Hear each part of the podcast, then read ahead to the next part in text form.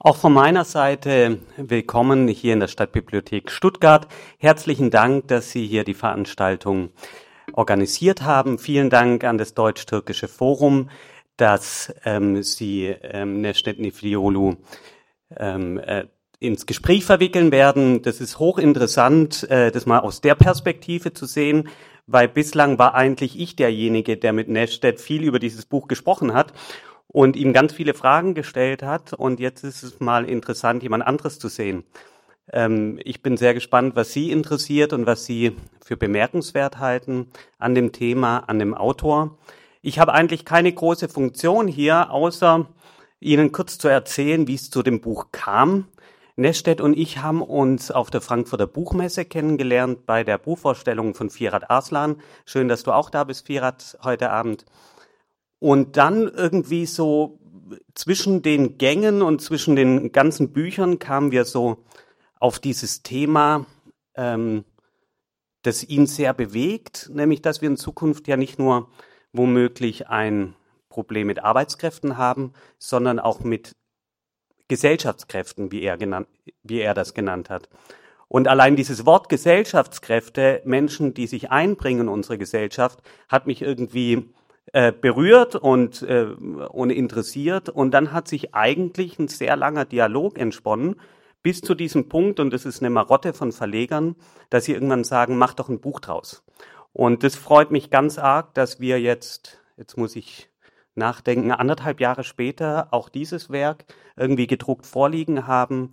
Ich habe sehr genossen, dabei zu sein, während es entstanden ist und freue mich sehr, dass du das heute vorstellen wirst hier. Herzlichen Dank und viel Vergnügen.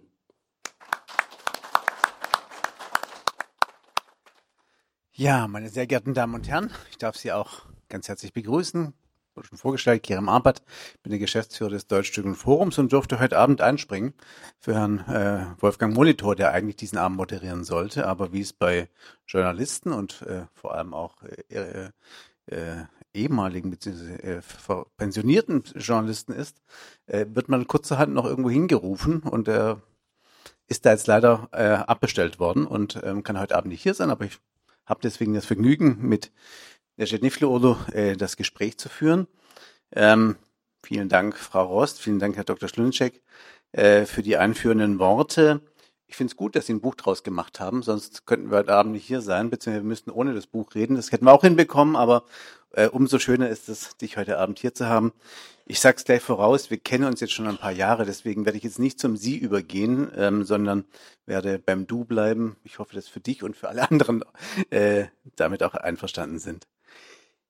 Ich möchte anfangen mit einer kurzen Biografie. Also ich, ich werde jetzt mal kurz das Buch zusammenfassen anhand deiner Biografie, weil wir werden nachher noch sehr viel von den Details hören. Necdet Niflioğlu ist 1962 im türkischen Izmir an der schönen Ägäisküste äh, geboren. Er kam 1969 nach Deutschland.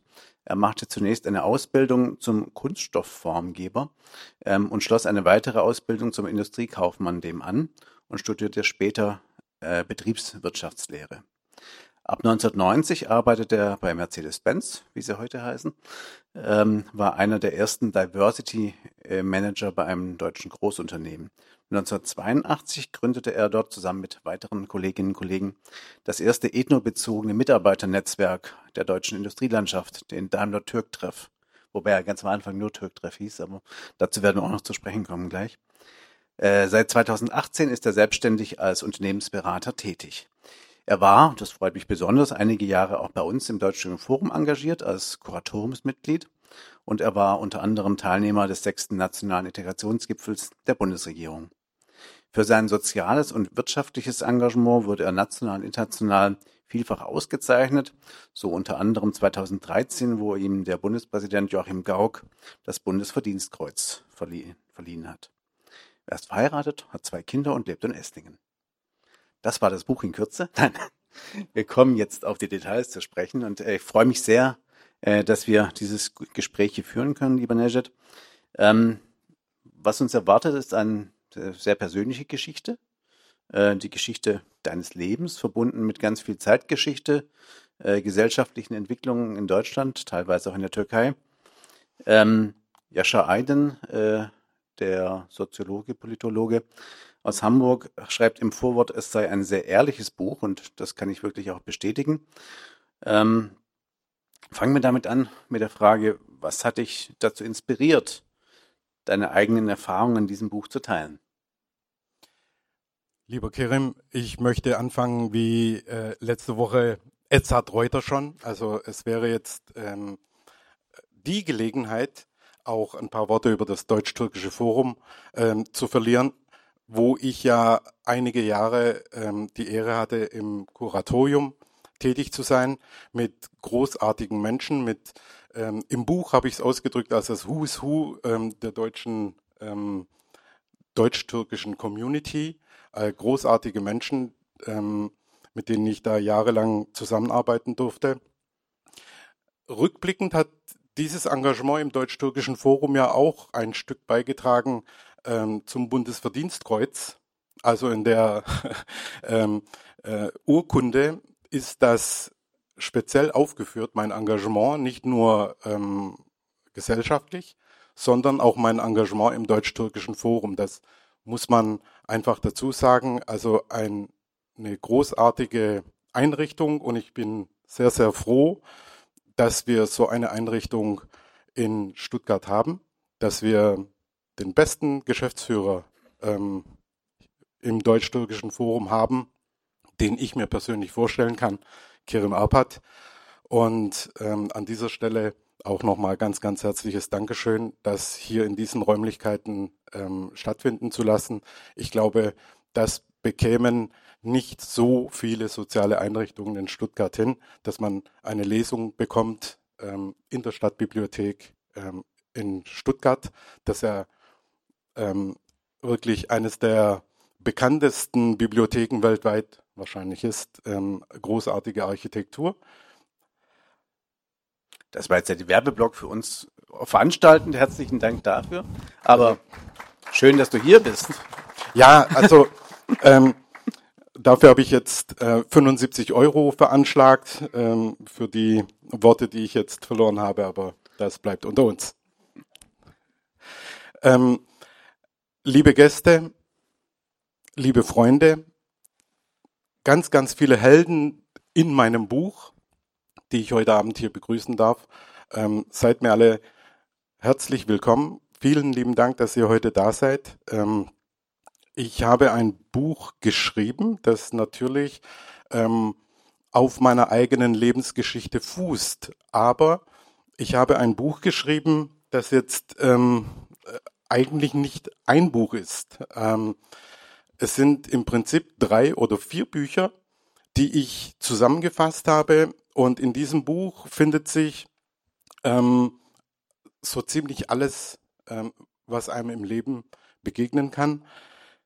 Es geht um tiefe Freundschaft, es geht um innige Liebe, es geht um äh, Lebensweisheiten, habe ich hier reingepackt. Ich habe ähm, Mutmacher ähm, hier reingepackt oder Kapitel hier reingepackt. Ich habe ähm, einige politische und gesellschaftliche Zusammenhänge versucht ähm, zu erklären. Ähm, und all das fußt eben auf meiner eigenen Biografie. Seien Sie also gespannt auf ein, wie ich finde, ähm, außergewöhnliches Buch. Es ist keine Autobiografie, es ist kein Ratgeber, es ist kein Roman, es ist nicht belehrend, aber flüssig zu lesen, macht Spaß und ich glaube, ähm, da kann jeder auch Parallelen ziehen zu seinem eigenen Leben. Und genau das war bezweckt. Ich glaube, es ist ja auch immer wieder wichtig, diese Migrationserfahrungen, die Geschichten der Gastarbeitergeneration tatsächlich auch weiterzutragen, auch weiterzugeben, weil ganz vielen Menschen uns vielleicht das, was nach 61 hier in Deutschland passiert ist, gar nicht mehr so bewusst ist. Auch in vielen türkeistämmigen Familien wird es nicht unbedingt thematisiert und deswegen sind solche Bücher auch aus meiner Sicht sehr wichtig, einfach ähm, damit wir ja auch Informationen haben, äh, Aufgeschriebenes haben, was wir in vielen Jahren vielleicht noch äh, verarbeiten, lesen können, wissen, äh, was vielleicht so langsam auch verloren geht, je länger diese Integrationsprozess in Deutschland stattfindet. Ähm, Jascha Eiden schreibt auch im Vorwort, das Buch sei die Geschichte einer gelungenen Integration. Aber was ist das überhaupt für dich? Das ist dieses Integration. Ähm, darüber erfahren wir auch gleich zu Beginn im Buch was und ähm, das ist auch der erste Teil, mit dem wir heute Abend einsteigen wollen, mit einer kurzen Lesung aus diesem Kapitel. An dieser Stelle wurde die Lesung aus rechtlichen Gründen herausgeschnitten.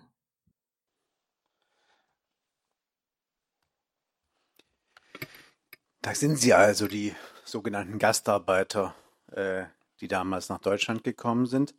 Du beschreibst am Anfang von deinem Buch ähm, auch diesen Anfangs des Integrationsprozesses, eben die Zuwanderung der Gastarbeiterinnen nach Deutschland, vor allem aber auch im Kontext ähm, der Folgen des Zweiten Weltkrieges, also die in zwei Lager aufgeteilte Welt zwischen Kapitalismus und Sozialismus, die neu entstandenen Militärbündnisse mit der NATO und dem Ostblock, dem Warschauer Pakt, ähm, die dann entstandene europäische Wirtschaftsgemeinschaft. Deutschland stand ja so ein bisschen vor gewaltigen Veränderungen. Also wir haben den Wiederaufbau aus den Trümmern, viele Kriegsflüchtlinge äh, oder Rückkehrer äh, nach dem Zweiten Weltkrieg, äh, die Aussiedler, die aus den äh, Gebieten im Osten nach Deutschland gekommen sind und hier ja auch nicht so richtig willkommen waren. Ähm, und dann eben die Industrialisierung in Deutschland, der Wiederaufbau mit den Mitteln aus dem Marshallplan, ähm, womit Deutschland ja auch seine Reparationszahlungen ableisten musste. Der angesprochene Boom der Wirtschaft ähm, und plötzlich waren die Arbeitskräfte knapp, äh, weil eben Generationen auch nach dem Krieg gefehlt haben. Ähm, es gab die Anwerbeabkommen zunächst mit Italien 1955, dann Griechenland, Spanien und schließlich die Türkei 1961.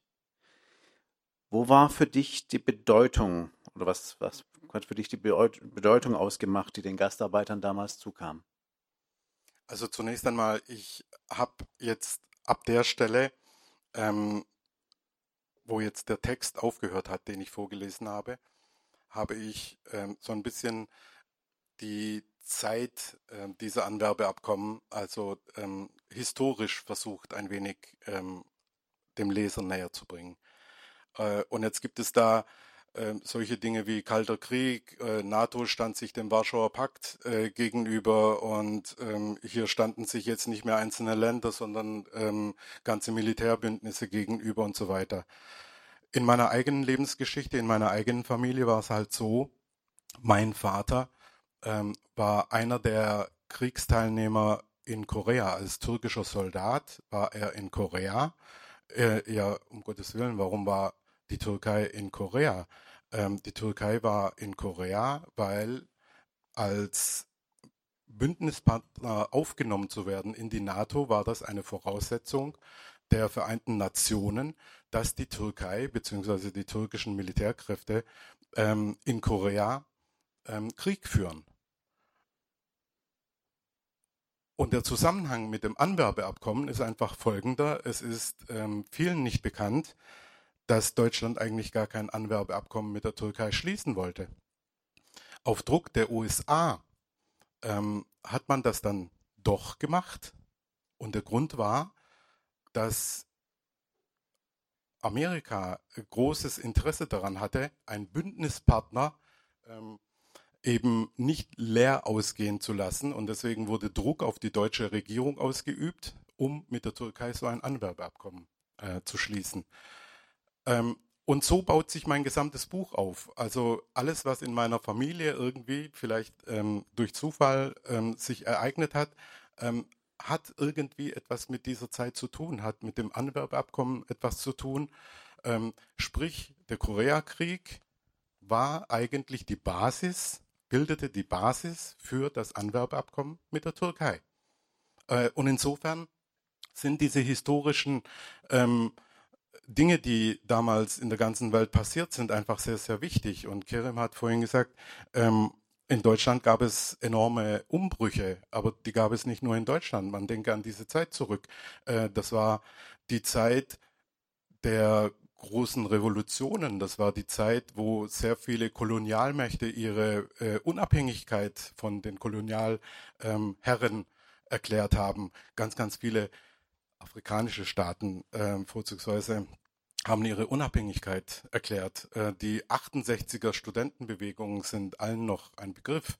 Ähm, es war es hat sich einfach alles verändert. Ja, die Musik hat sich verändert. Ähm, man äh, kam äh, plötzlich in die Zeit des äh, Beat und Rock'n'Roll und äh, Funk und Soul und also es hat sich nicht nur gesellschaftlich etwas verändert, es hat sich nicht nur politisch etwas verändert, sondern es haben sich äh, strukturelle weltweite Veränderungen ergeben. Und all das muss man berücksichtigen, wenn man die Zeit richtig darstellen möchte. Und dann kam eben diese Gastarbeiter nach Deutschland. Wir kommen gleich noch auf deine persönliche, familiäre Geschichte. Aber ähm, aus deiner Beurteilung heute, ähm, wäre das Wirtschaftswunder in Deutschland überhaupt möglich gewesen, wenn nicht diese Millionen Gastarbeiter aus den verschiedenen Ländern nach Deutschland gekommen wären? Wobei sie nicht gekommen sind, sie wurden geholt, muss man ja dazu sagen. Teilweise. äh, teilweise wurden sie tatsächlich geholt. Ähm, und auch das ein ganz, ganz wichtiger Punkt. Ähm, es war ja nicht so, ähm, dass Deutschland gesagt hat, ja, ähm, Leute hier, wir haben Arbeit, ähm, kommt alle hierher. Ähm, es mussten ja Voraussetzungen geschaffen werden. Und man muss auch ein bisschen jetzt in diese Zeit schauen, wann das stattgefunden hat. Also vor allem das Anwerbeabkommen, das mit Italien äh, abgeschlossen wurde. Das war gerade mal sieben Jahre nach, äh, nach dem Zweiten Weltkrieg. Und Italien äh, oder Italiener als Volk sind nun wirklich ein Volk, das extrem unter der Nazi-Herrschaft gelitten hat. Äh, was muss das für diese Leute bedeutet haben, ähm, in das Land ihrer Kriegsgegner, ihrer, ihrer äh, Mörder und, und Totschläger zu ziehen, äh, um dort zu arbeiten. Und genauso hat sich das dann äh, für diese Menschen dargestellt. Die sind, die sind nach Deutschland gekommen und sind in Sammelunterkünfte gekommen und wenn man alte Fotos ansieht von diesen Sammelunterkünften, die sahen tatsächlich aus wie diese Baracken in den KZs. Die waren auch so eingerichtet. Ähm, und deswegen, die Menschen, die damals äh, als erste diesen Anwerbeabkommen gefolgt sind, ähm, was haben die für einen beneidenswerten Mut bewiesen? Und ähm, jetzt stelle ich einfach mal die Frage in, in die Runde. Wenn ich jedem von euch einen Koffer voll Geld hinstellen würde und würde sagen, so euer nächster Arbeitseinsatz in Afghanistan, ja, wie viele würden da jetzt zusagen? Und wie viel Mut würde es erfordern, dieses Angebot anzunehmen? Wie, also ähm, ich möchte nicht von Verzweiflung sprechen, aber äh, dieser Mut, der muss Anerkennung finden. Und da geht es jetzt, äh, und in meinem Buch geht es jetzt nur zufällig um türkische Belange, weil ich eben diese ganzen Geschichten, auch die historischen Zusammenhänge aus meinem ähm, eigenen Leben oder aus meiner eigenen Biografie verknüpft habe. Aber da gehören natürlich auch die Geschichten aller Italiener, aller Griechen, aller Jugoslawen, ähm, aller Marokkaner mit dazu. Ähm, und die meisten dieser Länder haben extrem unter der Nazi-Herrschaft Deutschlands gelitten.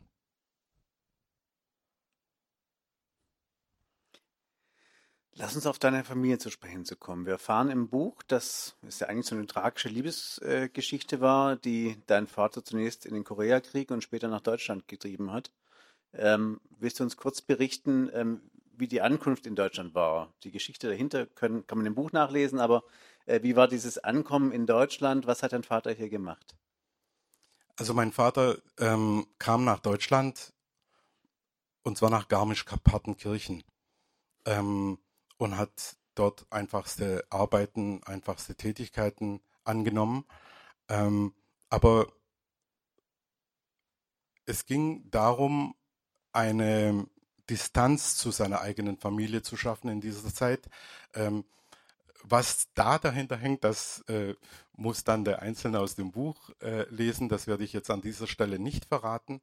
Aber Fakt ist, er kam nach äh, Garmisch-Partenkirchen.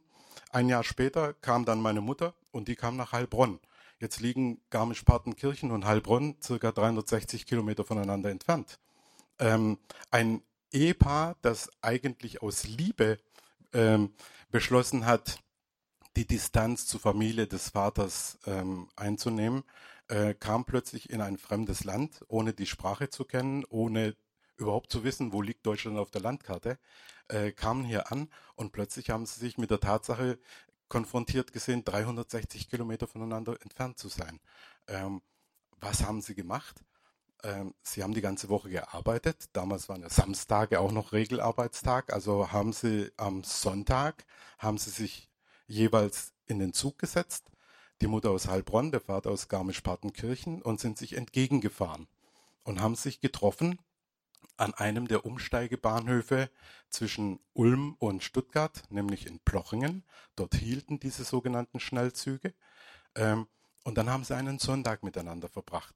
Und jetzt muss man wieder zurückgehen in diese Zeit. Sonntag war damals in Deutschland tatsächlich noch ein Ruhetag. Es gab keine Straßengastronomie. Es gab nicht an jedem Eck ein Café, wo man sich äh, ähm, reinsetzen konnte äh, und lange Stunden miteinander verbringen konnte. Äh, es war einfach nichts los. Es war tote Hose. Die Familienzusammenführung kam ja dann erst, äh, als tatsächlich die Kinder auch nachgeholt wurden. Also du und deine Geschwister, dein älterer Bruder, deine Zwillingsschwester waren alle noch in der Türkei geblieben, bei der Tante, glaube ich. Ähm, du kamst dann 69 zusammen mit deiner Zwillingsschwester nach Deutschland.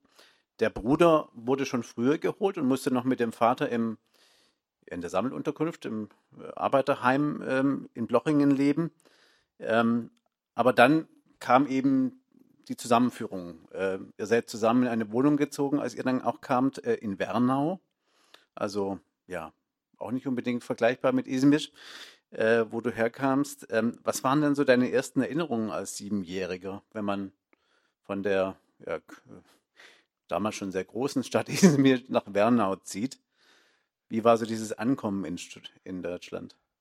Also zunächst mal mein Bruder, der Held in meinem Buch, äh, sitzt hier in der ersten Reihe. Ähm, und ich bin auch sehr, sehr dankbar, dass er heute Abend dabei ist. Ähm, und wer die Geschichte, die Familiengeschichte näher kennt, äh, wird das jetzt auch verstehen, warum Held äh, meines, meines Lebens und Held auch in diesem Buch. Ähm, als ich selber als Siebenjähriger nach Deutschland gekommen bin, ähm, nun ja, wer schon mal in der Türkei war und die Geräuschkulisse kennt ähm, und dann drei Stunden später aus dem Flugzeug aussteigt und die Geräuschkulisse in Deutschland wahrnimmt, äh, der erlebt schon mal einen äh, krassen äh, Unterschied äh, für mich als Siebenjähriger, klar, das Erste, was einem aufgefallen ist, war, ähm, und das habe ich in einem anderen Buch mal beschrieben, ähm, ich habe mal einen Buchbeitrag geschrieben äh, zum 50-jährigen Anwerbeabkommen ähm, ähm, der italienischen Regierung mit Deutschland. Und da durfte ich auch einen Beitrag leisten. Und dort habe ich das ähm, so geschildert. Ich habe gesagt, ich bin aus dem Zug eingestiegen und habe mich gewundert, wie kalt es hier ist. Ich habe mich gewundert, wie still es hier ist. Äh, äh die Autos hat man gesehen, man hat sie aber nicht gehört. Keiner hat gehupt. Ähm, ich habe die Leute beobachtet auf dem Bahnhof und habe gesehen, wie sie sich begrüßen und wie sie sich verabschieden.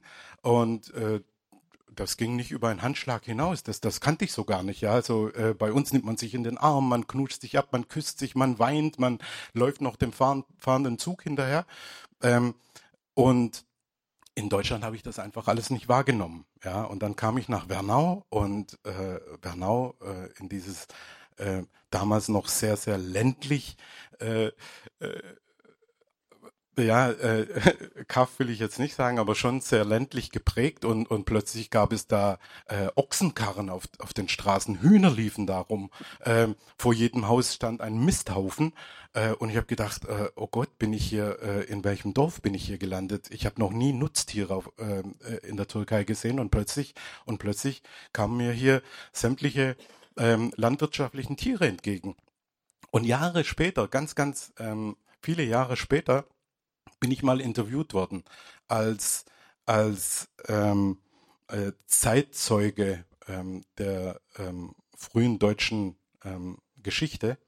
Und da hat mich der Interviewpartner gefragt, ob ich einen Kulturschock erlebt hätte, als ich nach Deutschland gekommen bin. Äh, konnte ich dann bejahen, habe ich gesagt, ja, ich habe einen riesigen Kulturschock erlebt. Ja, ich kam aus dieser Weltmetropole Izmir, ähm, das wahnsinnig schon damals sehr modern und ähm, sehr westlich orientiert und, und ähm, sehr fortschrittlich war, äh, in ein Kuhnest und habe plötzlich Tiere auf der Straße gesehen. Das hat mich, das hat mich kulturell schon sehr geschockt. Ja. Gab es diesen Schock auch in der Schule? Weil ich kann mir auch vorstellen, äh, da gerade in die erste Klasse zu kommen, äh, vermutlich mit deiner Schwester zusammen, das einzige nicht-deutsche Kind damals. Ähm, wie war das? Also da hatte ich ja noch Glück. Ich kenne viele Geschichten von Leuten, die in der Türkei die achte, neunte Klasse besucht haben und in Deutschland die erste Klasse kamen. Da hatte ich ja großes Glück, dass ich altersgemäß ähm, in die Klasse kam, in die ich auch gehörte. Ähm, mein großes Glück war, ähm, vor der Einschulung in Deutschland, war, dass ich bereits in der Türkei eingeschult war, die erste Klasse dort auch ähm, hinter mich gebracht hatte. Äh, ähm, versetzt wurde in die zweite. Ich konnte also schon lesen und schreiben. Ich konnte ähm, die Grundrechenarten und wer in der Türkei die Schule besucht, der weiß also, da geht, da geht echt die Post ab. Da kann man auch nach der ersten Klasse richtig viel. Aber das war mein großes Glück, als ich äh, in Deutschland eingeschult wurde. Äh, wir konnten die Aufgaben, Rechenaufgaben, äh, konnten wir lösen. Das Einzige, was wir nicht konnten, war Deutsch. Ja, äh, wir konnten uns nicht verständigen. Ähm, und es war eine Zeit, ähm, wo wir so die ersten ähm, Ausländer waren, die diesen Menschen in Wernau begegnet sind. Die, für die waren wir Exoten. Ja, die ähm, haben uns als Exoten wahrgenommen und, und wir waren ihnen sehr sympathisch. Die sind, die sind auf uns zugelaufen, haben, haben äh, uns gekniffen, ob wir uns auch so anfühlen wie sie selber, äh, haben unsere Haut gerubbelt. Ähm, jeder versuchte uns etwas zu schenken. Die Bauern, die vor unserem Haus ähm, vorbeifuhren mit ihren Ochsenkarren, haben meine Zwillingsschwester und mich, wir gingen immer Hand in Hand in die Schule und das fanden die so süß und haben gesagt, oh, die, die, die, die süßen Zwillinge, ja. Ähm, die haben uns dann genommen, hinten auf den Ochsenkarren gesetzt und haben uns mit dem Ochsenkarren in die Schule gefahren. War es denn damals für eure Familie schon so ein, äh, so ein Aufenthalt auf Dauer oder saß man auf gepackten Koffern? Weil man sagt ja immer auch Gastarbeiter, es ist für zwei, drei Jahre vorgesehen. Jetzt war dein Vater schon länger in Deutschland. Die Kinder wurden nachgeholt. Gab es da so eine Perspektive, in, Stutt in Deutschland zu bleiben? Also das ist eine sehr gute Frage, Kerim. Ähm, niemand, wirklich niemand, der nach Deutschland gekommen ist, in der Gastarbeitergeneration, aber bis auch in die 1980er Jahre, kam als Auswanderer. Jeder, der hierher kam, kam als zeitlich befristeter Arbeiter, also äh, verglichen heute mit Zeitarbeit, ähm, kam zeitlich befristet nach Deutschland. Jeder saß auf gepackten Koffern, jeder hatte seine Ecke in, in der Wohnung, wo die äh, Kartons standen mit unbenutzten Sachen, ob das jetzt Küchenartikel waren oder Sachen zum Anziehen oder äh, andere Gegenstände, die 30 Jahre lang unbenutzt in diesen Kartons ähm, ähm, in dieser Ecke verblieben, immer mit der Aussicht darauf, irgendwann gehen wir nach Hause und dann kommen diese Sachen aus dem Karton und werden benutzt. Das kennen sicherlich noch viele andere auch aus dem Zusammenhang. Man sieht ja, wie viele nicken jetzt.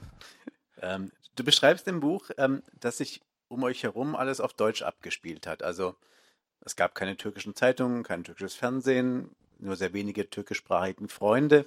Es waren immer eher, sag ich mal, die deutschen Nachrichten, die deutschen Filme, die deutschen Tageszeitungen, die du übersetzen musstest für deinen Vater, habe ich gelesen. Mhm. Ähm, war Integration damals irgendwie einfacher in die deutsche Gesellschaft, weil man sich einfach gar nicht anders orientieren konnte im Vergleich zu heute, wo man tausend, gefühlt tausend türkische Sender empfangen kann und vielleicht mit der deutschen Tageszeitung oder äh, damit nicht mehr so richtig was zu tun haben muss? Also du sprichst jetzt eine Episode aus meiner Kindheit an mhm. und ähm, auch ich habe das in meinem Buch ja aufgegriffen, aber natürlich aus einer kindlichen Perspektive heraus. Ähm, und ich kann diese Zeit nur aus dieser kindlichen Perspektive beschreiben, weil nur so habe ich sie wahrgenommen. Für uns Kinder gab es nur die Wahl, Sprache lernen und Freunde haben oder Sprache nicht können und keine Freunde haben. Und ich habe hier einen der Helden in meinem Buch, ähm, äh, Taifur Ishiri, äh, der mir berichtet hat, ähm, dass sein Vater in dieser Zeit selbst den Geschwistern verboten hat, sich auf Türkisch zu Hause zu unterhalten, weil er daran interessiert war, dass die Kinder so schnell als möglich Deutsch lernen, weil die Sprache bedeutete, dass man als Kind Freunde hatte oder keine Freunde hatte. Man war ähm, Mitglied der Gesellschaft oder man war Außenseiter. Und Außenseiter wollte ja keiner sein. Und ein Familienvater ähm, hätte niemals, niemals es zugelassen, dass seine Kinder Außenseiter werden. Also war dieser Vater ähm, von Taifur Ishiri daran interessiert, dass seine Kinder perfekt Deutsch lernen. Und ähm, das Resultat sehen wir heute. Also ich kenne niemanden, der so gut schwäbelt ähm, wie Taifur. Okay. Perfekt. Ähm, also ähm, eine große Wahl hatten wir da nicht. Ja, wir wir ähm, hatten einfach nur die Wahl zwischen äh, Sprache ja, Freunde ja, Sprache nein, Außenseiter. Ähm, und als Kind äh, fällt einem die Wahl da unheimlich leicht, was man da äh, macht. Mhm. Man lernt die Sprache. Ihr seid ja dann doch relativ lang in Deutschland geblieben. Ähm, genau genommen bis zum Ende der Schulzeit äh, war der Plan. Ähm, Du bist dann äh, als Erster zurückgekehrt nach Izmir, äh, wolltest dort anfangen zu studieren. War diese Entscheidung für dich oder auch von deiner Familie damals selbstverständlich oder gab es auch die Option, in Deutschland zu bleiben?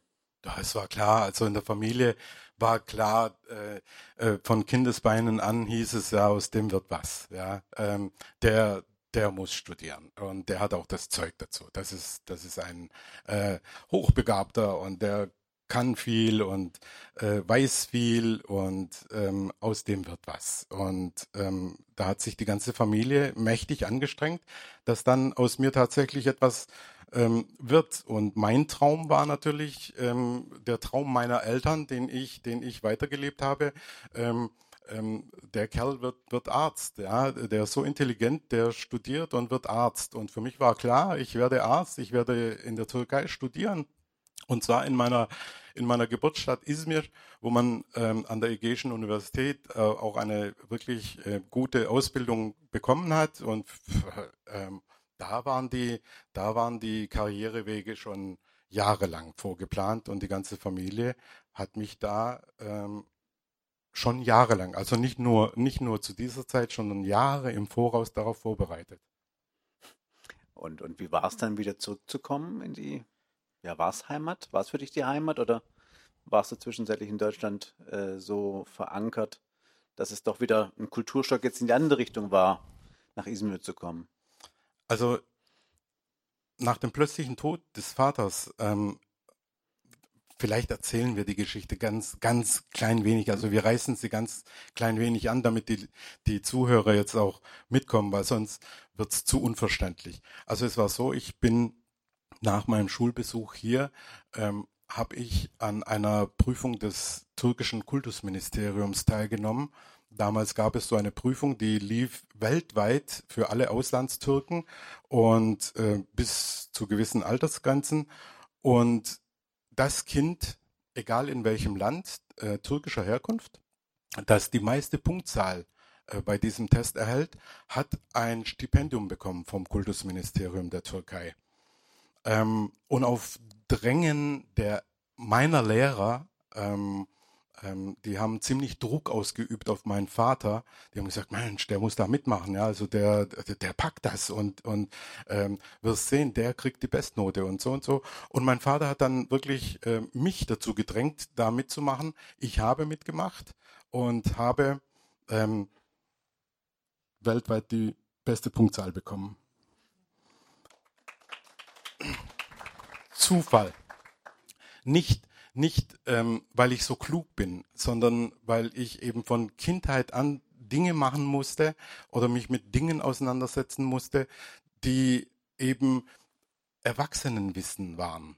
Ähm, ich habe die Stuttgarter Zeitung gelesen und sinngemäß übersetzt. Und wer schon mal versucht hat, etwas sinngemäß zu übersetzen, wird verstehen, ähm, dass das nicht möglich ist, wenn man den Text nicht versteht, wenn man, wenn man wirklich ähm, es ist kein einfaches Übersetzen, sondern sinngemäßes Übersetzen ist etwas lesen, aufnehmen, verstehen, in eine andere Sprache übersetzen und wiedergeben. Das ist hochkompliziert. Und da hatte ich ja jahrelang Üb Übung daran. Und jeder dachte, ich sei so klug. Ich war überhaupt nicht klug. Ich wusste nur, was, was in der Zeitung steht ähm, oder was in den Nachrichten kam. Ähm, ich kannte äh, die ganzen Politiker, ich kannte die RAF-Bande, ich wusste, wo die ihren letzten Anschlag verübt hatten. Das, das wusste ich, aber das ist Allgemeinwissen. Irgendwie habe ich die, die beste Punktzahl bekommen und jetzt ging ich mit diesem Stipendium in die Türkei und ähm, ging dann mit meinem Vater direkt in die Ägäische Universität und wollte mich dort anmelden. Ich wollte ja Arzt werden. Und der Rektor hatte irgendwie gehört, da, da kommt jetzt einer, der, das ist, das ist weltweit der beste Schüler mit der best, besten Punktzahl. Ja, den, den möchte ich kennenlernen. Und das war mein großes Glück, dass er mich kennenlernen wollte, weil der hat sich eine halbe Stunde mit mir unterhalten und hat nur noch mit dem Kopf geschüttelt, hat gesagt, Junge, du weißt ja gar nichts. Du hast überhaupt keine Ahnung von, von türkischer Literatur. Du kennst die Geschichte nicht. Du kennst die Geografie nicht. Du, du hast ja null Allgemeinwissen über die Türkei. Ich kannte keinen einzigen türkischen Literaten. Ähm, ich verstand die Sprache der türkischen Literatur nicht. Und die Türken im Raum, die wissen, wovon ich rede. Die türkische Literatur ist nicht türkisch. Die ist persisch, farsisch, arabisch, äh, sonst was. Ähm, ein Gemisch aus all dem. Ähm, um das zu verstehen, um das ins heutige Türkische zu übersetzen, ist kaum möglich. Ähm, also da gibt es ähm, Literaten, die schreiben drei Sätze und dann gibt es Schriftsteller, die schreiben über diese drei Sätze sieben Bändebücher. Ähm, so blumig ist diese Sprache. Ähm, die ist nicht eins zu eins zu übersetzen. Und ich verstand diese Sprache nicht. Und dann hat dieser Rektor der Ägäischen Universität gesagt, pass mal auf, also das muss sich unbedingt ändern. Du gehst jetzt eine Zeit auf ein türkisches Gymnasium und dann lernst du das. Und nur wenn du das kannst, kannst du hier bei uns ein erfolg, erfolgreiches Studium absolvieren, weil sonst wird das, wird das in die Hosen gehen, sonst wird das nicht klappen. Und ich als Rektor bin ja daran interessiert, dass, dass wir die besten Absolventen haben. Ja, ihr sollt ja die Besten in, in eurem Fach sein, oh, damit ich der beste Rektor bin, sozusagen. Und der hat mich dann auf ein türkisches Gymnasium geschickt. Und mein, mein erstes Unterrichtsfach auf diesem Gymnasium war Literatur. Und ich bin da drin gesessen und es war für mich wie in den ersten Tagen in Deutschland. Ich habe nichts verstanden. Und über das, was ich da nicht verstanden habe, sollte ich bis zum nächsten Tag einen neun Seiten langen Aufsatz schreiben. Ich bin verzweifelt. Und ich kam mir so klein mit Hut vor. Und da wurde mir klar, ich bin doch kein Überflieger.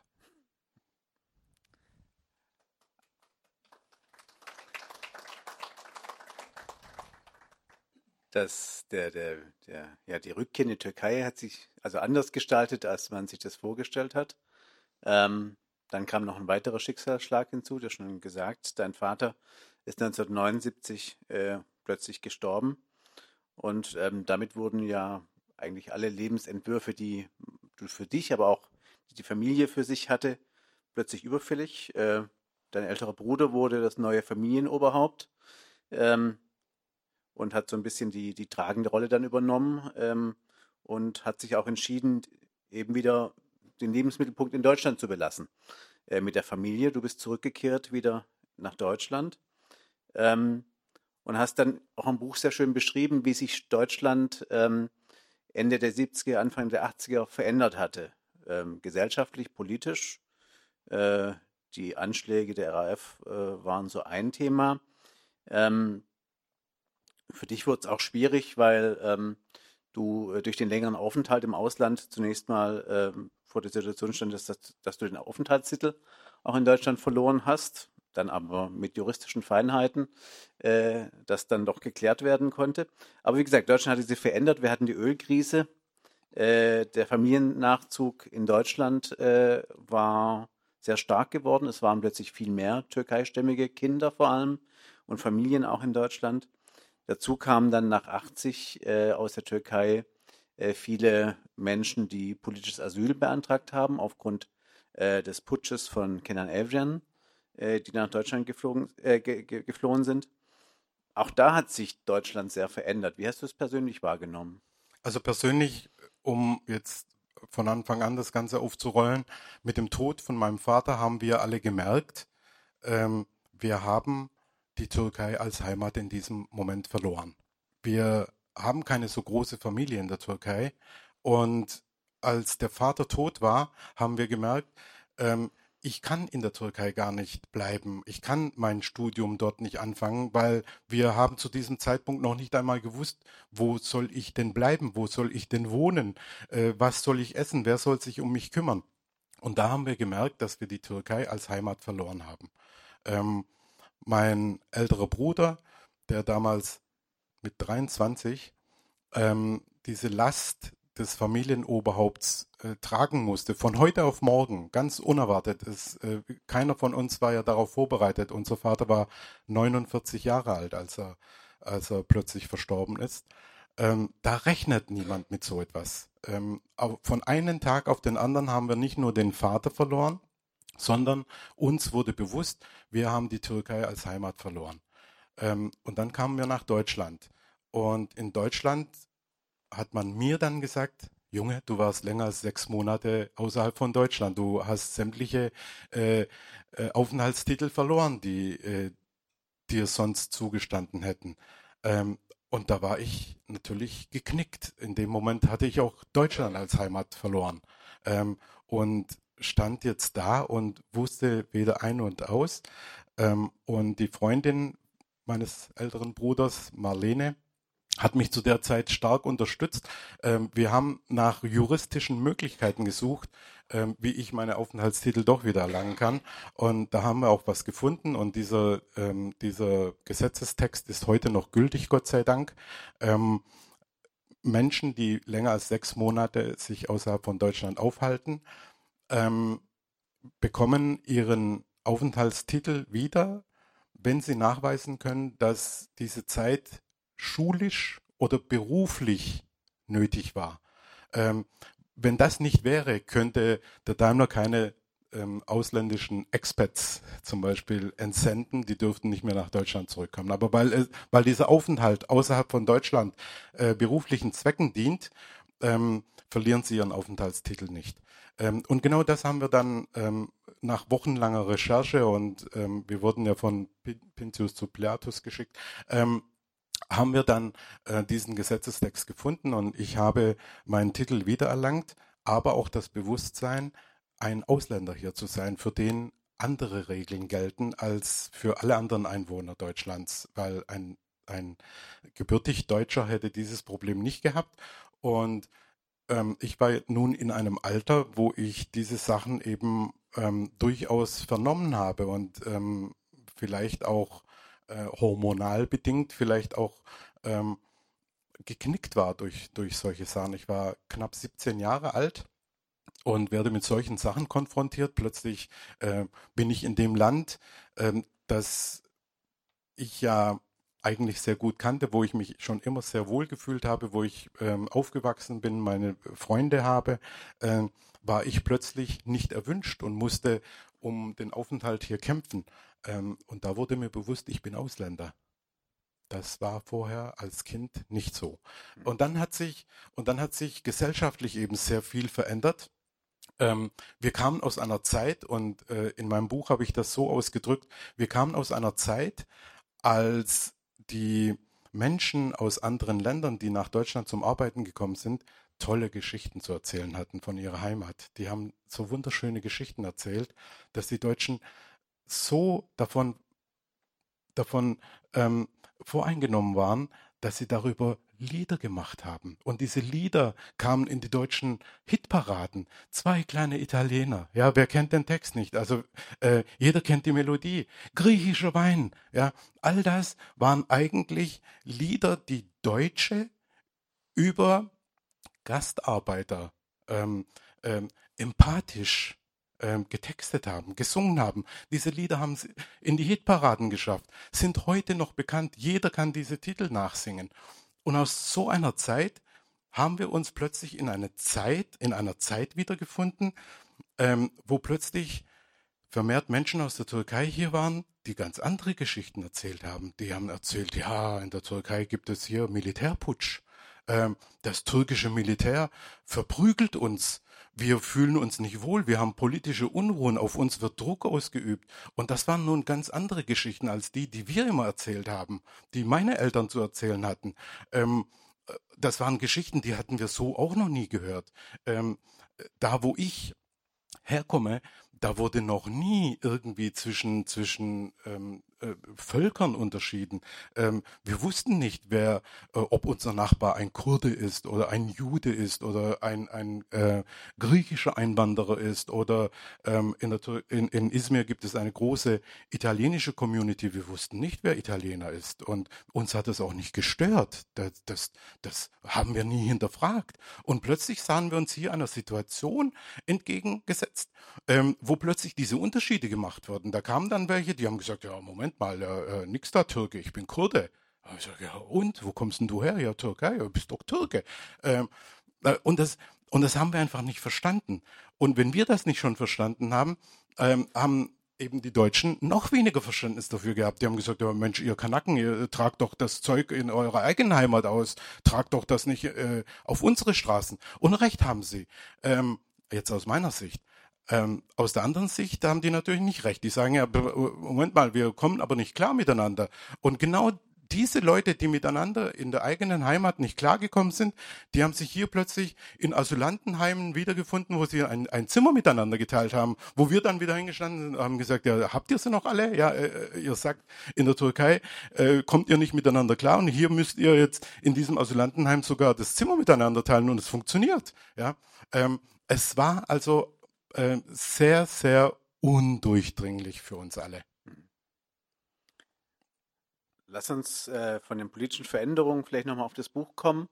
Äh, du beschreibst im, im nächsten Abschnitt, den du uns vorlesen wirst, so ein bisschen auch die gesellschaftlichen Veränderungen und wie sich das Zusammenleben damals ausgeprägt hat. I hope so.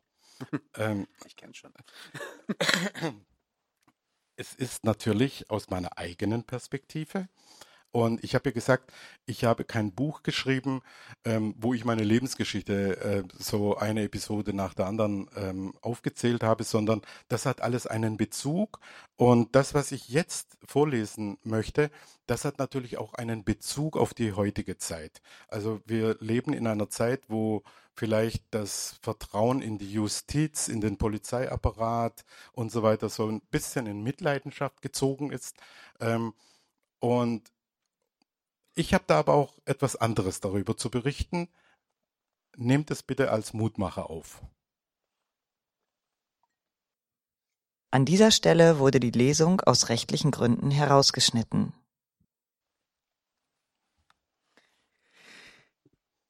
So viel zu den Erfahrungen mit der deutschen Polizei und dem deutschen Rechtsstaat. Ähm, ich habe gerade erschrocken zur Uhr geschaut und habe gesehen, wir müssen so langsam äh, zu deiner beruflichen Karriere kommen. Sonst müssen wir noch bis morgen früh, äh, können wir noch bis morgen früh weiterreden. Ähm, du bist 1990 äh, bei Daimler eingestiegen. Du schreibst selber, ähm, deine berufliche Stellung war von Anfang an privilegiert im Unternehmen. Ähm, Türkeistämmige Mitarbeiter waren sicherlich damals eher am Band und in der Produktion zu finden als im Management und in der Forschung. Oder wie war das für dich damals? Wie wurdest du aufgenommen? Ich muss dazu sagen, ich habe mich nie bei Daimler beworben. Ich bin angeworben worden. Ähm, und ich kam in ein Büro und wie die Büros damals ausgesehen haben, habe ich äh, versucht, ein wenig zu schildern. Edzard Reuter war mein erster Chef. Das betont er ja immer wieder, wenn er mich sieht, dann nimmt er mich in den Arm und sagt, den habe ich mal eingestellt. Ähm, darauf äh, bin ich wirklich sehr, sehr stolz. Ähm, es war äh, auch unter ihm eine klasse Zeit. Mein Einstieg war ähm, gut. Ich wurde prima aufgenommen, hatte sehr viele, sehr gute ähm, Kolleginnen und Kollegen, vor allem Vorgesetzte, zu denen ich noch heute ähm, teilweise sehr gute Kontakte pflege, freundschaftliche Kontakte, familiäre Kontakte pflege, also wo meine ganze Familie deren ganze Familie kennt. Sowas gibt es, sowas ist heute vielleicht unvorstellbar, wenn man äh, jemandem das erzählt. Aber das war damals so, äh, das waren damals diese, diese Seilschaften, die man hatte. Ja? Die, äh, und in, in, in diese Strukturen bin ich reingekommen. Ähm, und es gab außer mir dort keine Türken. Äh, das hat dann ziemlich lange gedauert, bis wir äh, Leute gefunden haben, die ähnliche ähm, Geschichten, Lebensgeschichten hatten, ähm, Werdegänge hatten. Ähm, und das war der Anfang. Ähm, und in der Einleitung hast du ja gesagt, ähm, das erste Ethno-Netzwerk in der deutschen Industrielandschaft. Nein, es war das erste Mitarbeiternetzwerk der deutschen Industrielandschaft. Das hat ähm, nur zufällig einen ethnischen Bezug. Aber es war, es gab in Deutschland keine Netzwerke und alle Netzwerke, die man heute kennt, haben als Vorspiel, vor, als ähm, Vorbild den Daimler Türk-Treff. Und an den meisten, die, von denen man heute hört, haben wir unseren Anteil. Entweder wir haben Best Practice mit ihnen be betrieben oder wir haben sie initiiert, geschult, ähm, wie auch immer. Ähm, das Vorbild ist der Daimler Türk-Treff und deswegen, das ist ja auch Bestandteil ähm, der Ordenserklärung von meinem Bundesverdienstkreuz. Ähm, es gab in Deutschland vorher nichts Vergleichbares. Und was hat euch getrieben, ausgerechnet sowas zu gründen? Also Du sagtest ja, es, es waren ganz wenige, dass du warst der Einzige auf deiner Abteilung. Es gab dann noch ein paar andere Unternehmen, die auch äh, dahingehend äh, sich vernetzen wollten. Was waren so die Beweggründe für euch, das voranzutreiben? Also wir waren ziemlich zerstreut damals. Es, ähm, ich war äh, damals in der Programmplanung. Äh, dann äh, gab es einen Kollegen ähm, im LKW-Versuch, einen Konstrukteur. Ähm, da gab es Murat Günak. Murat Günak ähm, kennt heute wahrscheinlich jeder Türke, ähm, einer der erfolgreichsten Automobildesigner, äh, äh, der noch lebt ähm, einer der allerersten äh, Daimler Türk-Treff-Mitglieder. Wir waren aber total zerstreut. Ähm, wir waren nicht alle zusammen und ähm, gemeinsam haben wir uns die Frage gestellt, das kann doch nicht sein, dass wir sechs Hanseler hier die einzigen sein sollen in, in, in, einem, in einem Weltkonzern ja, mit, mit 300.000 Mitarbeitern. Das kann doch nicht sein, dass, dass hier nur äh, sechs türkischstämmige Menschen in, in Büros arbeiten. Da muss es doch noch mehr geben. Ähm, und dann haben wir versucht, andere zu finden, die ähnliche Lebensgeschichten hatten, die ähnlich, ähm, ich sag mal, auf privilegierten ähm, Posten gearbeitet haben und haben uns dann gewundert, äh, plötzlich waren wir 30, äh, beim nächsten Mal waren wir 60 und dann wurden wir 100 und 150 und es gab so viele ähm, und dann kam natürlich auch der Stolz auf den Arbeitgeber, weil wir gesagt haben, äh, äh, äh ist ja klasse, der Daimler, der, der guckt ja äh, wirklich darauf, was die Leute können und nicht auf ihre Herkunft. Ähm, und das hat uns dann stärker gemacht, weil wir hatten ja vor, Menschen, die nicht so privilegiert sind wie wir, in diesem Konzern ein Stück weit äh, aufzuwerten. Wir wollten sie sichtbar machen. Sie waren da, aber ähm, sie waren lange Zeit unsichtbar geblieben. Ähm, viele Jahre später, ähm, und das ist jetzt einer ähm, der Helden in meinem Buch, Aydın Eresen, ähm, er ist einer von zwei ersten türkischstämmigen Menschen, die bei Daimler eine Ausbildung gemacht haben. Jahre später ähm, habe ich das Dr. Zetsche erzählt. Und da gibt es auch tolle Bilder noch davon, äh, Aidenabe. Ähm, diese Menschen waren da, man kannte sie aber nicht, sie waren unsichtbar geblieben. Und äh, wir haben versucht, diese Menschen sichtbar zu machen. Und bei manchen ist es uns sehr gut gelungen. Aidenabe. Danke, dass du heute da bist. Ja, ich finde es auch ganz wichtig, dass man sich eben dieser Privilegien, die man selber inne hat, bewusst ist und trotzdem versucht, ähm, oder gerade deswegen versucht, es eben auch weiterzugeben, auch an Menschen zu geben, die es nicht so einfach haben. Vielleicht könntest du uns noch kurz schildern, ähm, was so die, die, ja, die, die Wirkungen waren, die ihr sowohl innerhalb des Unternehmens, aber auch vor allem darüber hinaus entfalten konntet. Also die Wirkung war klar. Äh, nach innen hin haben wir ganz, ganz vielen Menschen Selbstbewusstsein ähm, gegeben. Und der heutige Vorsitzende ähm, des ehemals Daimler Türk Treff heißt jetzt TEN, Joshkun Yasa. Ähm, vielen Dank, dass du da bist, Joshkun. Ganz große Ehre. Ähm, ist heute auch hier. Und wir können uns an eine Szene erinnern, zusammen mit Joshkun. Wir haben Staatsbesuch aus der Türkei bekommen und haben die türkische Flagge vor dem Daimler Museum hissen lassen. Und es kamen Leute auf uns zu, die geweint haben, die gesagt haben, wir haben 40 Jahre hier gearbeitet und diesen Anblick haben wir noch nie gehabt, dass die türkische Flagge im Daimler-Konzern gehisst wird.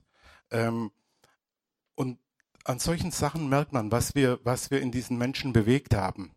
Ähm, was für uns vielleicht fast keine oder eine geringe Rolle gespielt hat, war für andere Menschen ähm, was ganz, ganz Großes. Ja. Ähm, und es sind manchmal diese, diese Kleinigkeiten, ähm, die Verbindungen herstellen. Diese Leute, die 40 Jahre für diesen Arbeitgeber äh, gearbeitet haben, noch nie diese, diese türkische Flagge dort gehisst gesehen haben, haben sie dann gesehen. Und in dem Moment waren sie doch ihrem Arbeitgeber noch viel verbundener, als sie es vorher waren. Und das haben wir. Und das haben wir äh, geschafft. Wir haben nicht nur in eine Richtung das ausgestrahlt, sondern immer in beide Richt Richtungen. Und der Konzern hat das natürlich sehr, sehr schnell spitz bekommen. Ähm, wozu wir da in der Lage sind, ähm, was, was ähm, wir da äh, gesellschaftlich darstellen, ähm, was vieles, was uns am Anfang verborgen geblieben ist, ähm, ist größeren Strategen sofort aufgefallen. Ähm, und da erinnere ich auch an den ersten türkischen Generalkonsul, der eine unserer Veranstaltungen besucht hat. Das war Ahmet Funder Tesok vom Stuttgarter Generalkonsulat. Ähm, der hat als einer der ersten äh, Diplomaten äh, festgestellt, was das bedeutet, dass wir hier die türkische Ingenieursleistung in diesen Top-Produkten ähm, von Daimler, von Mercedes-Benz sichtbar machen können. Wir konnten das erste Mal die Leute präsentieren, die ähm, dieses Auto ähm, designt haben. Wir konnten Ingenieure sichtbar machen, die an der Entwicklung beteiligt waren. Wir konnten Ingenieure sichtbar machen, die an den äh, Tests und Machbarkeitsprüfungen, äh, was auch immer, äh, Konstruktionszeichnungen, äh, you name it, beteiligt waren. Und das konnte niemand äh, vor uns. Ähm, und der hat es also sehr schnell mitbekommen. Ähm, danach natürlich die gesamte türkische Presse. Und plötzlich waren wir aus einem aus einer regionalen Gruppe plötzlich ähm, äh, deutschlandweit bekannt, vor allem in diesen diplomatischen und politischen Kreisen. Und plötzlich stand der ähm, Generalsekretär der CDU vor uns, Ronald Pofalla damals, und hat gesagt, er möchte mit uns die CDU, damals äh, Regierungspartei, die CDU ähm, Grundsatzprogramme mit uns diskutieren, bevor er sie seiner eigenen Partei ähm, im Bundesparteitag vorstellt.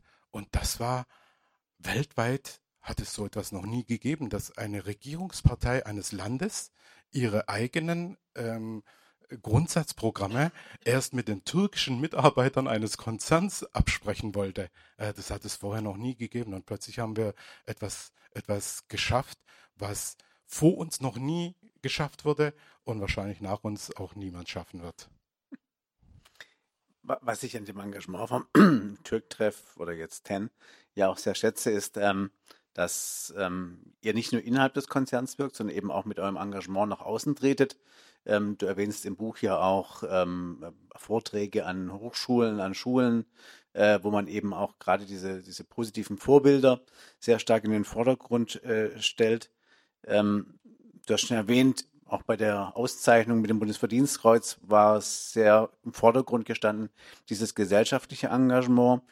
Warum war es für dich immer wichtig, diese gesellschaftliche Verantwortung zu übernehmen? Weil ich in die Rolle einfach hineingeboren wurde. Ich äh, nicht hineingeboren, aber in diese Rolle bin ich halt gewachsen, mit sieben Jahren nach Deutschland gekommen, in diese Rolle reingewachsen. Ich konnte gar nicht raus aus meiner Haut. Und jemand, mit dem ich sehr lange schon zusammengearbeitet habe, äh, Rosario Iacona, ähm, der kennt mich ja aus, aus Zeiten, als ich noch nicht Diversity Management äh, betrieben habe. Ähm, und er weiß, ich bin einfach so, wie ich bin. Ähm, und in, auf meinem Posten als Diversity Manager ähm, habe ich mich nicht verkleidet. Ich habe keine Rolle gespielt. Ich habe mir das nicht aus Büchern angeeignet, sondern ich lebe das schon immer mein ganzes Leben lang und ähm, war schon immer Diversity Manager, ich, also die gelebte Form äh, eines Diversity Managers. Ja, äh, was macht ein Diversity Manager? Äh, wenn wir heute hören wir ja sehr vieles. Ähm, da hören wir von, was weiß ich, ähm, äh, Frauenförderung. Ähm, und jeder fragt sich, was soll denn der, äh, Entschuldigung, was soll der Käse?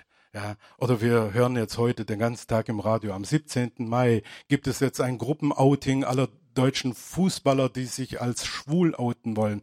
Und alle denken mir, äh, lass mich doch in Ruhe mit eurem Käse, ja, was interessiert mich das, äh, wie, wie eure sexuelle Neigung ist, ja, äh, kann man natürlich denken. Aber als Diversity Manager, der ja die Vielfalt managen soll, und zwar im Unternehmenssinn, denke ich ja anders. Ich sehe diese Leute nicht als divers an ähm, und will ihnen ähm, eine Art schöne Wohnen im Betrieb ähm, vermitteln, sondern ich will ja das Geschäft treiben. Ich möchte ja Umsätze generieren. Ich möchte ja Wachstum. Ähm, und deswegen bin ich dann hergegangen, habe mit der TU München damals Professor Isen ähm, empirische Studien machen lassen an diesen Universitäten. Und das Ergebnis war, 75 Prozent aller Kaufentscheidungen weltweit werden von Frauen getroffen. Das heißt, es lohnt sich, die Frauen nicht nur zu beschäftigen, sondern sie auch zu bewerben, sie auf seine Seite zu ziehen, für die Marke zu gewinnen, an die Marke zu binden, weil da ist richtig Kohle zu machen mit denen.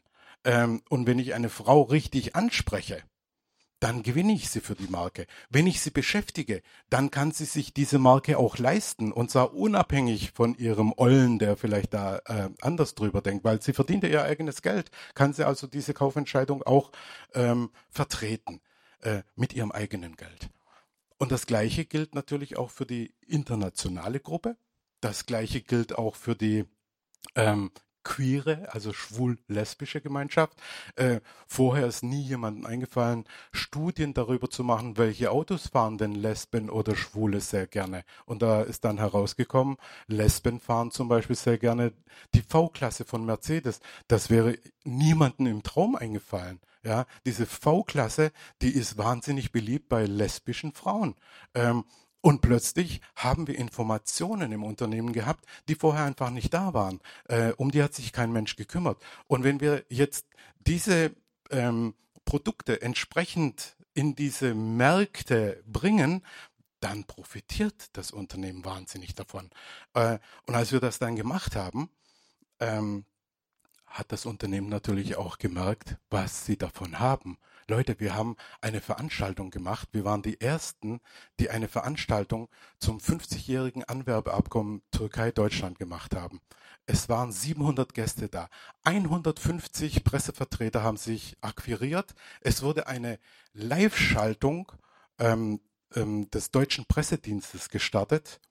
Wir waren am nächsten Tag weltweit von der Times über äh, Le Figaro alles, was einem einfällt, waren wir auf der Titelseite und dann haben wir am nächsten Tag die Aktienkurse mal verglichen. Wir haben an einem Tag den Aktienkurs von Daimler um 20 Cent angehoben mit dieser, mit dieser Veranstaltung. Eine Veranstaltung. Aktien um 20 Cent am nächsten Tag höher gegangen. Und das ist dem Management natürlich auch nicht entgangen, was da passiert ist. Ja, und ähm, so haben wir dann eben ein bestimmtes Standing auch im Unternehmen gehabt, aber auch drumherum, weil die gesagt haben, Mensch, der Daimler ist so weit, ja, also was die alles drauf haben, ja, äh, äh, auf den Zug müssen wir auch aufspringen. Und dann ähm, kam es einfach dazu, dass diese zum Beispiel Frauenförderung plötzlich zum Politikum geworden ist. Ja, und, und unsere, unsere Netz, Netzwerkgrundsätze, die wir vor 30 Jahren mal schriftlich niedergeschrieben haben, wurden plötzlich zum Teil eines, eines Koalitionsvertrages äh, von deutschen Regierungsparteien. Das muss man sich mal vorstellen. Das hat es vorher nie gegeben. Wir kommen jetzt nochmal einen Schritt voran im Buch.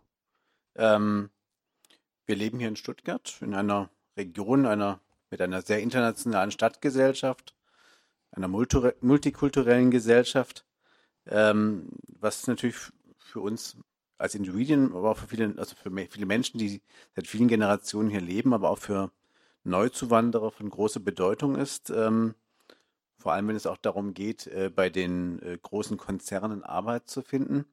Äh, du beschreibst in deinem Buch, was auch diese Faktoren sind, wie es eben wichtig ist, dass es hier eine attraktive Lebensqualität gibt mit viel Kultur, mit viel Bildungsangeboten, auch für Menschen äh, aller, aller Couleur. Couleur.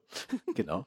ähm, in deinem Buch blickst du ganz am Ende ähm, auf die Integrationsstadt Stuttgart äh, hinauf darauf, auf die Stadt Stuttgart, ja. Ähm, vielleicht möchtest du uns diese Eindrücke auch noch kurz schildern im dritten Teil der Lesung. Ja. Also bevor ich diesen, diesen Abschnitt äh, vorlese, möchte ich Folgendes sagen. Ähm, wir haben ja hier sehr viele großartige Firmen in der Region.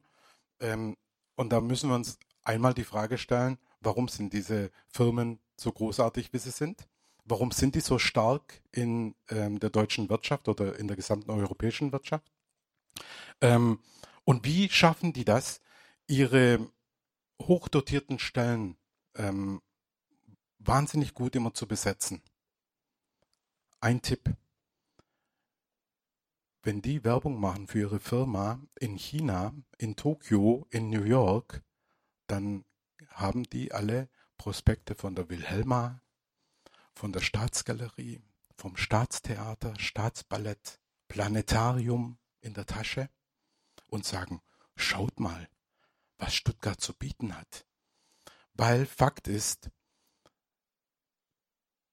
für viele Top-Leute auf der Welt spielt Geld und schon in der Generation Z schon gar keine Rolle mehr. Für die ist wichtig, was wird mir kulturell geboten? Wie äh, kann ich ausgehen? Ähm, welche internationalen Flares kann ich genießen, welche ähm, ähm, äh, Top-Kinos, äh, tolle ähm, Theater habt ihr zu bieten. Und genau damit machen diese, diese Firmen Werbung. Und jetzt komme ich zu dem Teil, den ich vorlesen möchte. An dieser Stelle wurde die Lesung aus rechtlichen Gründen herausgeschnitten.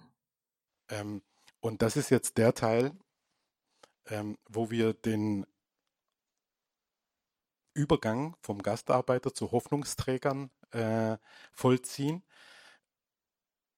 weil ich behaupte, dass der Fachkräftemangel, von dem ja alle reden, letztendlich uns gar nicht in der Wirtschaft treffen wird, sondern genau in diesen Organisationen, die ich gerade aufgezählt habe.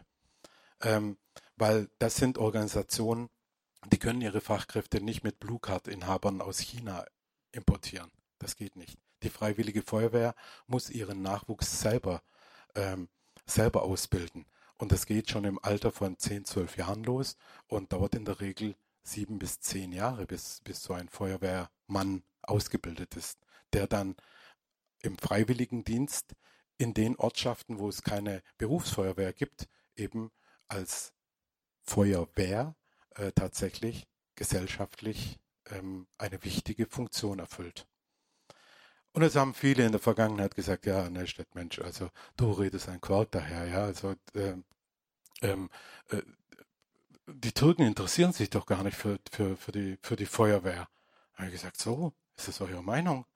Und dann habe ich einen Kollegen aus dem Daimler Türktreff und das ist nämlich auch eines der Vorteile, dass man eben so ein Riesennetzwerk hat innerhalb dieses Unternehmens, habe ich einen sogenannten Herrn Chetin Karanje, damals ähm, Feuerwehrkommandant aus Großbulach. Und als ich den der Presse präsentiert habe, hat er sofort Einladungen bekommen von der damaligen Bundeskanzlerin, vom Bundespräsidenten, vom damaligen, und ist ähm, äh, äh, zu Bundespresseball und so weiter eingeladen worden. Und plötzlich äh, haben die Leute gemerkt, hoppla, es gibt doch Türken, die sich dafür interessieren. Ja, und wenn mich jemand fragt, ja, äh, ich habe noch nie einen Türken gesehen, einen türkischstämmigen ähm, bei Deutsch-Rot-Kreuz, sage ich, ja, hier, Eileen, meine Tochter, ja, die ist freiwillig bei der DRK engagiert. Ja, äh, vielleicht nur zur Hälfte türkisch, aber immerhin, ja, meine Tochter. Ähm, und auch sie dient hier als Beispiel. Und ähm, ich glaube, solche Beispiele brauchen wir noch ganz, ganz viele.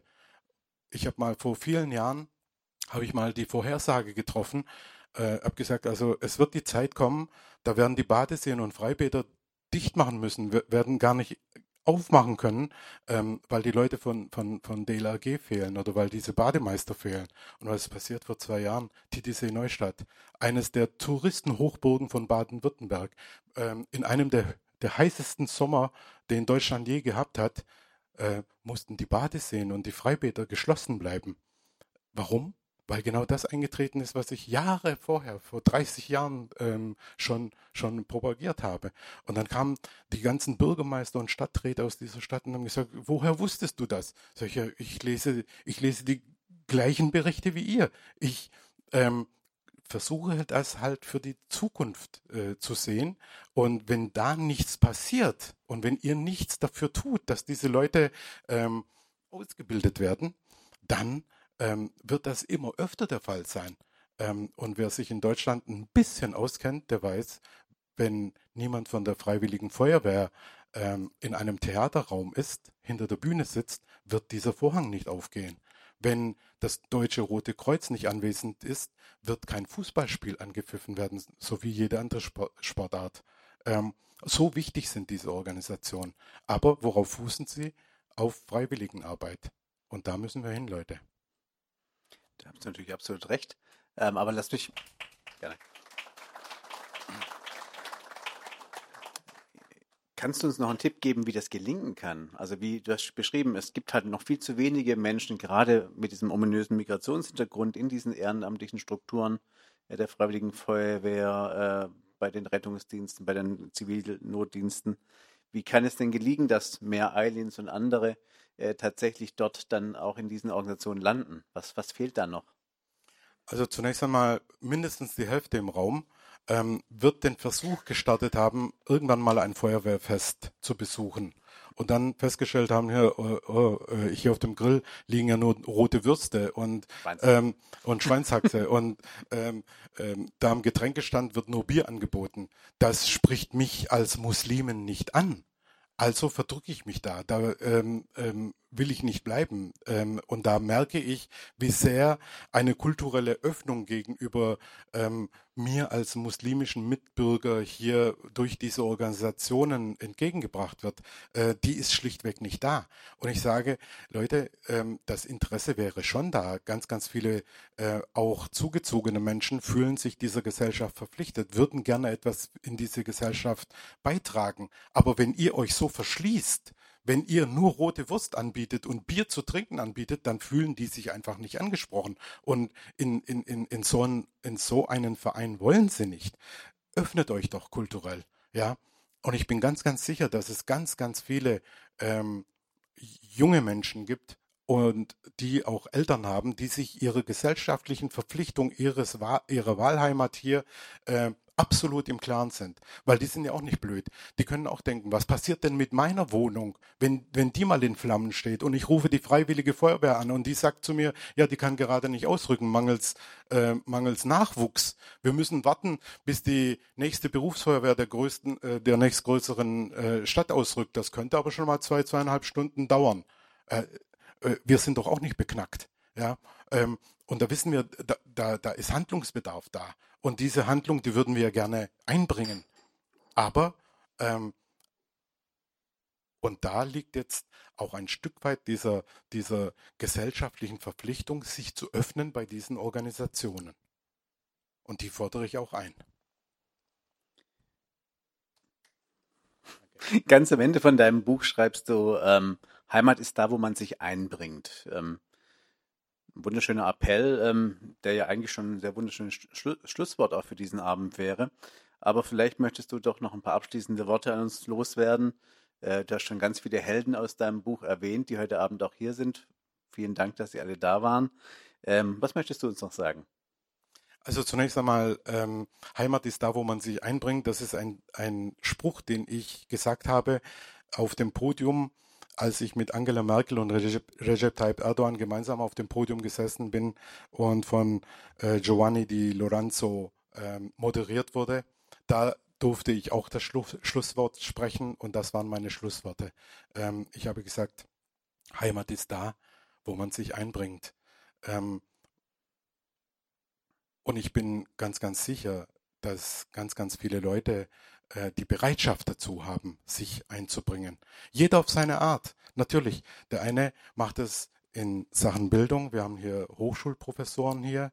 Ähm, der andere in Sachen Sport. Wir haben hier Fred Aslan, ähm, den Boxweltmeister ähm, im Boxen, im Cruisergewicht. Der hat den Titel nach Deutschland geholt, Leute. Wenn der in den Ring gestiegen ist, ähm, dann hing da nicht nur die türkische Flagge, sondern auch die deutsche. Es wurde die deutsche Nationalhymne gespielt, wenn er den Ring betreten hat. Und das ist, das ist eine gesellschaftliche Leistung, die er erbracht hat, ähm, so viele Menschen zusammenzubringen, die ja vermeintlich, wenn man in die Presse schaut, ähm, gar nicht ähm, zu einer, zueinander finden wollen. Die einen ähm, leben mit den Vorwürfen, sie wollen gar nicht Teil dieser Gesellschaft sein. Äh, die anderen, man will gar nicht diese äh, Menschen als Teil äh, dieser deutschen Gesellschaft haben. Hier, Fradastan hat es geschafft, dass 6000 äh, Menschen unterschiedlicher Nationen ähm, äh, ein Herz und eine Seele waren, hinter ihm waren. Ähm, und das, auch das ist eine Leistung. Ähm, wir haben schon erwähnt, äh, Coşkun Yasa, der äh, aus dem ähm, ehemaligen Turktreff ein, ein offenes Netzwerk gemacht hat, wo ähm, sehr viele Nationen, die bei Daimler beschäftigt sind, ähm, eine Heimat gefunden haben in ihrer Netzwerkarbeit. Wir haben hier Unternehmer hier, Herrn Usunar, der ähm, überhaupt nicht daran interessiert ist, wo jemand herkommt. Für ihn ist nur wichtig, was diese Person leisten kann. Ob der, äh, ob diese Person Kopftuch trägt oder Glatze oder ähm, was weiß ich, Niki Lauda-Mütze ist, ist ihm äh, sowas von egal. Ähm, und auch das ist ein gesellschaftliches Vorbild, ähm, dass er ähm, nur, nur durch seine, ähm, seine Aufgabe, die er ähm, als Unternehmer wahrnimmt, ähm, nach außen ausstrahlt. Ne? Und viele Menschen sind sich dessen gar nicht bewusst. Viele Menschen ähm, lösen allein durch ihre Existenz so viel aus. Also äh, wieder ein Beispiel aus dem Daimler Turktreff. Wir haben von Anfang an haben wir eine Frauenquote von 30 Prozent. So und jetzt besuche ich irgendwelche Talkrunden und ganz oft passiert mir das, ähm, äh, wird mir irgend so ein Glatzkopf äh, mit Springerstiefel äh, als Gesprächspartner präsentiert und er sagt, ja, ihr, ihr, ihr Türken, ja, bei euch spielt doch die Ausbildung der, der Frauen keine Rolle. Sag ich, ja, interessant. Haben Sie Zahlen? Sag ich, hier sind meine vom Daimler Türk-Treff. 30 Prozent von 500 äh, bestausgebildeten Ingenieuren, die der Daimler zu bieten hat. Hier, wo sind denn Ihre Zahlen? Aber also solche Diskussionen dann sind dann sehr schnell beendet. Ja. Ähm, und da muss ich nicht einzeln den Nachweis äh, bringen, sondern allein durch deren Existenz werden Vorurteile entkräftet. So einfach ist das.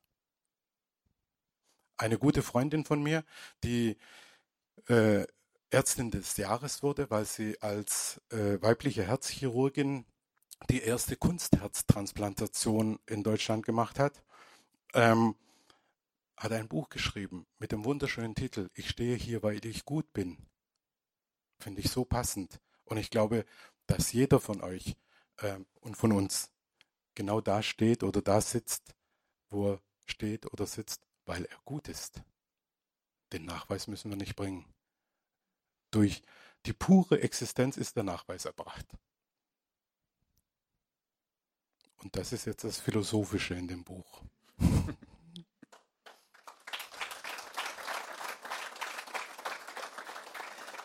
Ach, nicht zu vergessen. Entschuldige, dass ich das jetzt erst anspreche. Hier sind einige Illustrationen drin, äh, die vielleicht leicht übersehen werden könnten. Aber sie stammen von jemandem, der ein weltweit bekannter Illustrator ist, mein guter Freund, langjähriger Freund, Erdogan Karayel. Vielen Dank, dass du deinen Beitrag dazu geleistet hast und es ist unser Buch.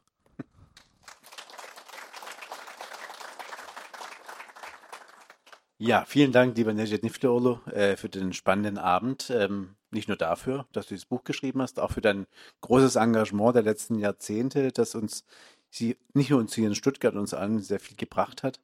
Ähm, ich möchte natürlich auch dem Verlag danken, dem Molino Verlag, dass er dieses Buch herausgebracht hat. Ich danke der Stadtbibliothek für den schönen Abend, den wir hier verbringen durften. Danke Ihnen allen hier im Publikum, dass Sie dabei waren. Und ähm, wir können den Abend jetzt hier ausdingen lassen. Ähm, hinten am Büchertisch können Sie das schöne Buch äh, von Gastarbeitern zu Hoffnungsträgern auch noch käuflich erwerben. Und ich denke, Nerstedt hat auch einen Stift dabei, wo er noch ein paar Autogramme geben darf damit, äh, wenn Sie Lust haben. Ich habe auch gesehen, es gibt das Buch von Fürth Arslan. Er ist auch Teil, den können Sie auch unterschreiben lassen. Da haben Sie gleich zwei Bücher für heute Abend. Ähm, in diesem Sinne, schönen Abend wünsche ich Ihnen. Kommen Sie gut nach Hause. Und ich hoffe, ich kann Sie bei einer der nächsten Veranstaltungen auch des Deutschen Forums wieder begrüßen. Schönen guten Abend. Vielen Dank, Matthias. Vielen Dank, Tobias. Es war mir eine große Freude, mit euch dieses Buch zu machen. Vielen Dank.